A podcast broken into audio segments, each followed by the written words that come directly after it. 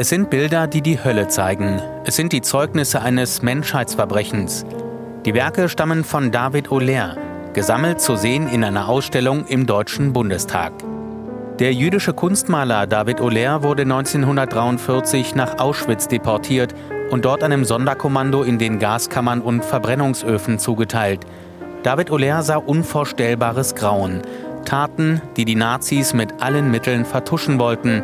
Doch er überlebte und legte Zeugnis ab.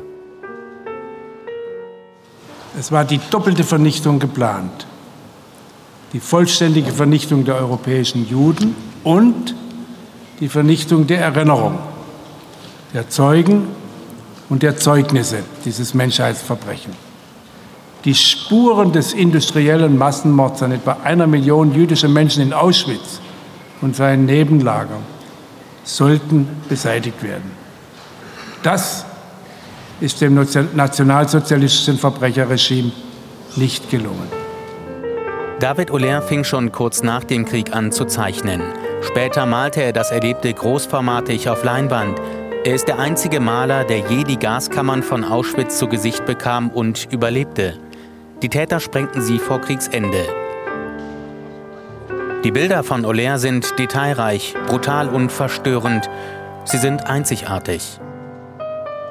Wir haben ähm, 50 Originalzeichnungen und 25 Ölbilder. Die meisten Ölbilder sind sehr großformatig, haben auch einen applativen Charakter. Die schreien den Betrachter an. Das war die Absicht des Künstlers. Nicht eine versteckte Botschaft, sondern ein, ein, ein, eine schonungslose Darstellung des Terrors, eine schonungslose Darstellung des Massenmords, den wir an den Juden verübt haben. Dass die Sammlung heute so gezeigt werden kann, ist Menschen wie Beate Glasfeld und ihre Mann Serge zu verdanken. Ihnen vermachte der Künstler Teile seiner Werke.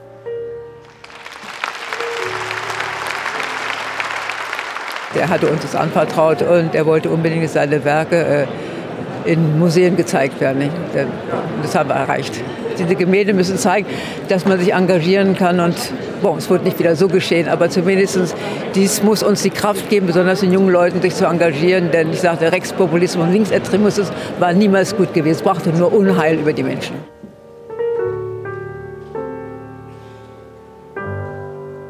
Dass der Kampf gegen Ausgrenzung und Antisemitismus auch heute ein aktueller ist, zeigt sich an Igor Levit. Der Pianist wurde in der Vergangenheit selbst bedroht.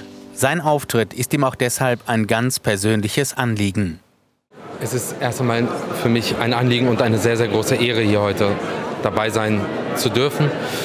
Ähm, ich bin extra eine Stunde früher gekommen, um mir die Ausstellung in Ruhe anzuschauen, was zu einer Art ja, veritablem inneren Zusammenbruch geführt hat, weil in einer solchen Härte und Offenheit diese Bilder zu sehen, ist, ähm, löscht jedes Wort aus, was es gibt. Und ähm, ja, es ist mir ein, großes Anliegen, hier heute dabei sein zu dürfen. David Oler überlebte und überlieferte. Die Ausstellung im Bundestag schockiert und rüttelt auf. Dass die Bilder Geschehenes zeigen, muss sich der Betrachter in Erinnerung rufen, denn Unfassbares ist nur schwer zu fassen. Zeitzeugen werden bald nicht mehr unter uns sein, weder Opfer noch Täter. Aber die Wahrheit bleibt und sie bleibt eine Zumutung.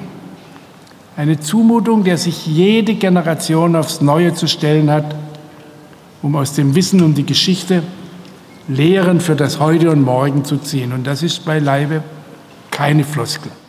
Die Ausstellung David Oler, Überlebender des Krematoriums 3, ist im Deutschen Bundestag bis zum 21. Februar 2020 zu sehen.